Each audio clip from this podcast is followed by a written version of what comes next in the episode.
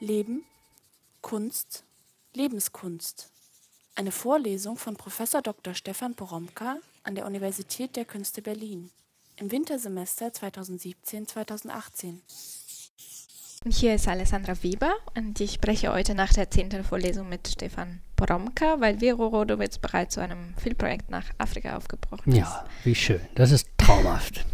Du hast ja jetzt ähm, eine ganze Vorlesung lang über Lebenskunst gesprochen und dabei immer mit Formeln gearbeitet, die ja so gemeinhin bekannt sind, also die wir eigentlich immer hören. Also mhm.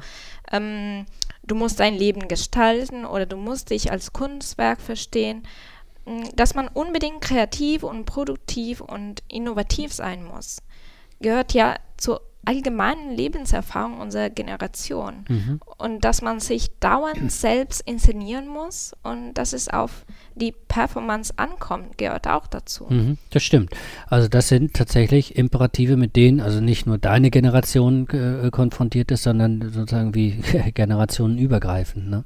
Okay, und das heißt dann aber, äh, dieses dauernde Nachdenken über Fragen der Gestaltung, also der ähm, ästhetischen Praxis, der Lebenspraxis, ähm, der Lebensräume und der Produktionsräume, das du vorgeführt hast, mhm. äh, das ist ja das ist ja letztlich eins, das diesen Imperativen folgt. Und mhm. wenn das an den Kunsthochschulen so wichtig ist, dann werden die ja so zu, äh, zu ähm, so Agenturen, in denen Leute daran gewöhnt werden, diesen Imperativen Folge zu leisten. Mhm. Also so gesehen wäre die Vorlesung dann eher eine, eine äh, Einübung in dieses Unvermeidliche ne? und überall Geforderte.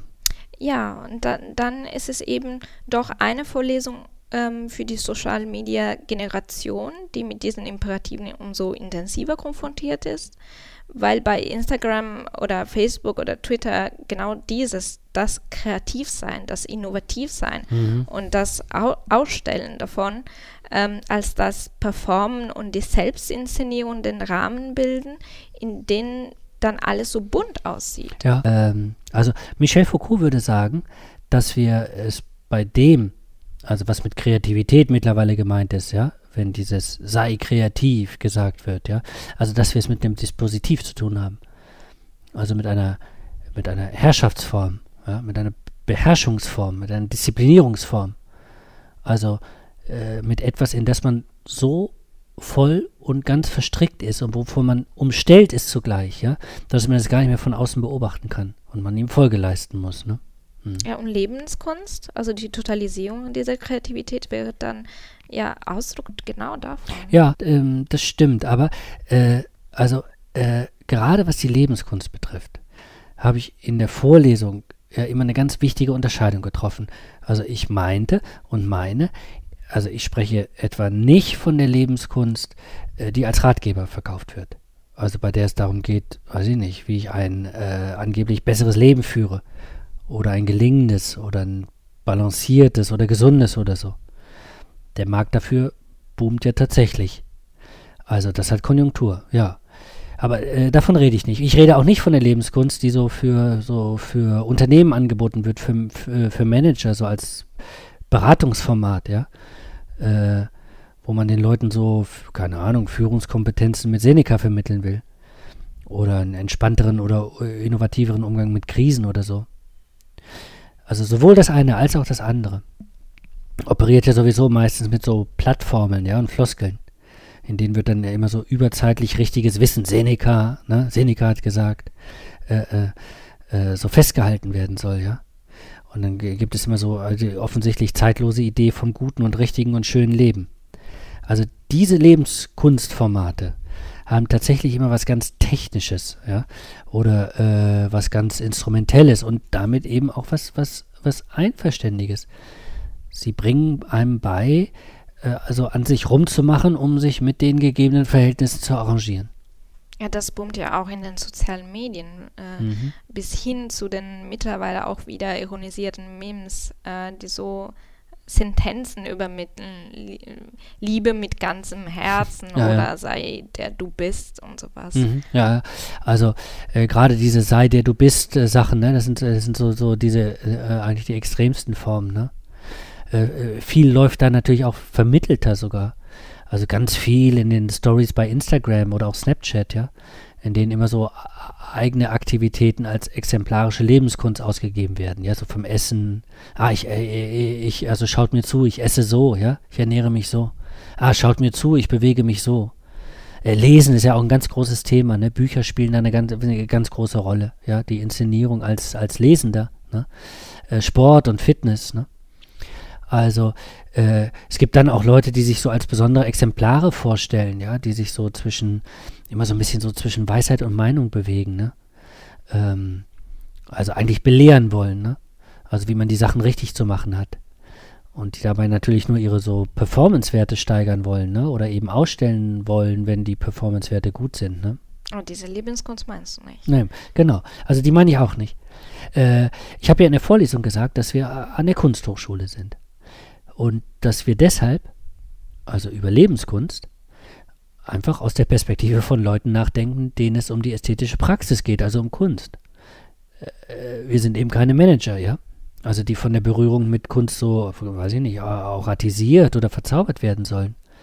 Aber letztlich nur was, äh, was ganz Technisches, was Instrumentelles meinen, ja? Zur Selbstoptimierung oder zur Optimierung des Umfeldes.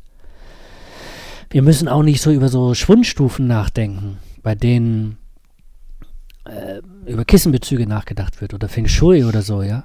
Also auch meinetwegen auch, also auch nichts dagegen, nichts, was diese Bezüge betrifft, ja. Aber es ist eben was anderes. Wenn Lebenskunst als etwas gedacht wird, das jetzt tatsächlich mit ästhetischer Praxis äh, zu tun hat. Und wo ist der Unterschied? Äh, der Unterschied ist, äh, dass es äh, um die Herstellung von Werkzusammenhängen geht. Und zwar im Zuge von Prozessen, die nicht verregelt werden können und die, weil sie nicht verregelt werden können, offen sind. Also die können gar nicht instrumentell auf Ziele ausgerichtet werden. Die Verknüpfung mit der Lebenspraxis kann dort, wo es um, um Kunst geht, gar nicht im Instrumentellen aufgehen. Also im Gegenteil, äh, für Kunst muss die Lebenspraxis in gewisser Weise deinstrumentalisiert werden. Äh, also Gestaltung heißt hier nämlich äh, in der Kunst eben nicht bloß Einordnung in bestimmte Formen und Formate, also Wiederholung von dem, was schon da ist, sondern ihre Weiterentwicklung. Also damit dann auch die Weiterentwicklung von Lebenspraxis. Ganz wichtig, sehr wichtig sogar, durch eine konkrete ästhetische Praxis. Okay, das kann aber auch von Managern angeboten werden. Also dieses Schau über den Tellenrand, ähm, entwickle dich weiter, bleib nicht stehen, sei innovativ und äh, lerne das von der Kunst. Ja, grundsätzlich ja. Also äh, wir haben es ja auch historisch nicht zufällig mit der mit der äh, parallelen Entwicklung von zwei Innovationskulturen zu tun, also Wirtschaft und Kunst, äh, deren Überschneidung ja vielfach beschworen wird. Ne? Übrigens immer mit solchen Formeln, wie du sie jetzt für die Manager genannt hast. Ne? Schau über den Tellerrand, entwickle dich weiter. Also da, wo immer versucht wird, eben Kunst und, keine Ahnung, Manager oder wie auch immer zusammenzubringen. Ne? In der Vorlesung habe ich ja äh, immer mit dem Rückgriff auf das Buch von, von Sloterdijk, Du musst dein Leben ändern, äh, gezeigt, dass es in den Übungen, die vor allem zur Kunst gehören, immer um eine Artistik geht, die mit Überschreitung, mit Innovation, mit dem, mit dem Hinter sich lassen, äh, mit dem Aufstieg und so weiter zu tun hat. Ja? Nur, und das ist jetzt auch nochmal ganz besonders wichtig, diese Artistik in der Kunst ist eine, die ins Unberechenbare führt. Also die Rückkopplung, die Leute an sich und, und, und mit sich vornehmen, äh, die Kunst machen, also die sich auf ihre ästhetische Praxis konzentrieren und weiterentwickeln, sind wirklich äh, krass. Ja, es hat Folgen. Es hat echte Folgen. Und zwar welche, die man äh, also eigentlich Managern gerade nicht empfehlen würde oder nicht empfehlen will, ja, weil man riskiert, riskieren würde, dass sie aufhören, das zu machen, was sie machen. Also wirklich aufhören. Also und wirklich ihre Lebenspraxis ändern. Und ich meine jetzt nicht so, äh, äh, so eine Work-Life-Balance besser gestalten, ja. Ich meine die Umordnung des Lebens als ästhetisches Projekt. Also wenn du das ernst nimmst, kannst du schlecht zur VW in die Marketingabteilung zurück. Äh, kann man natürlich auch, klar. Aber hier, äh, also äh, ging es jetzt eben also um die andere Lebenskunst, das war ja der Ausgangspunkt, ja, die eben radikal von der Kunst her gedacht wird und der eben auch klar ist, dass durch die Rückkopplung die Sachen wirklich verändert werden. Wer Kunst macht, wer in der ästhetischen Praxis drin steckt, wird wohl oder übel ein anderer oder eine andere. Und ist das dann eine Künstlermystik, die den besonderen und abgesonderten Künstler feiert? Nee, also, äh, also gar nicht. Es ist äh, einfach die Konsequenz aus dem Wissen darum, dass, äh, wie auch Sloterdijk gezeigt hat, jede Übung eine Aktivität ist, die den Übenden verändert. Die, die Übende steigert, ja, die weiterentwickelt. Superkompensation oder, oder Hyperkompensation war das, ne? Du erinnerst dich aus der, aus, aus der Sportphysiologie. Wer die Übung aufnimmt, verwandelt sich. Und die Folgeübungen setzen Folgeverwandlungen in Gang. Und genau diese Folge, äh, genau auf diese Folgeverwandlungen spezialisiert ist die Kunst der Moderne. Und zurück aber zu den sozialen Medien. Ähm, in den Imperativen des Kreativseins, äh, Innovativseins und so weiter steckt das dann aber doch drin, weil ja hier die Lebensverwandlung gefordert ist und jeden Tag inszeniert wird. Und das wäre dann ja auch doch eher die Lebenskunst, von der du sprechen magst. Mhm. Also hier haben wir es wirklich mit der Vorführung ästhetischer Projekte zu tun aber eben nicht als Überschreitung, sondern als Einverständnis. Ja, also äh, gar nicht oder äh, nicht unbedingt.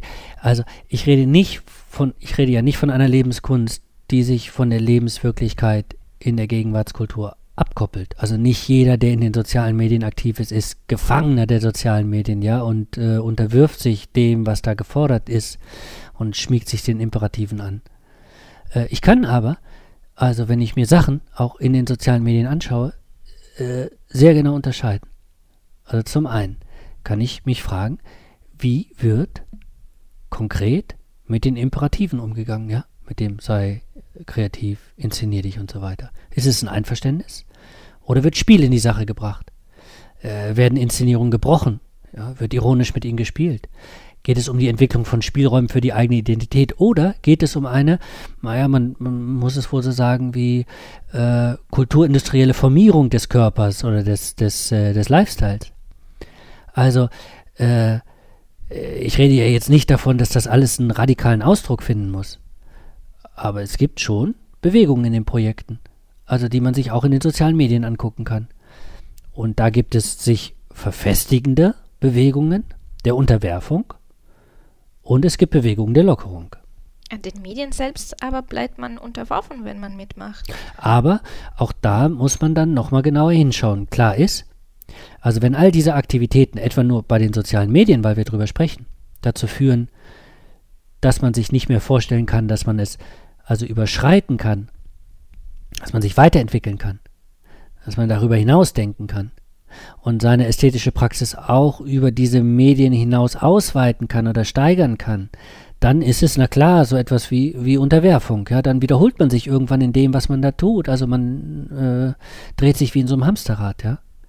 Und eigentlich ist die Lebenskunst, von der ich spreche, wie darauf angelegt, auch durch diese Medien wie hindurchzugehen, also das mitzunehmen, äh, was dort die Bedingungen und Möglichkeiten sind, aber dann auch wirklich so kreativ und innovativ zu sein, dass man sich darüber hinaus bewegt.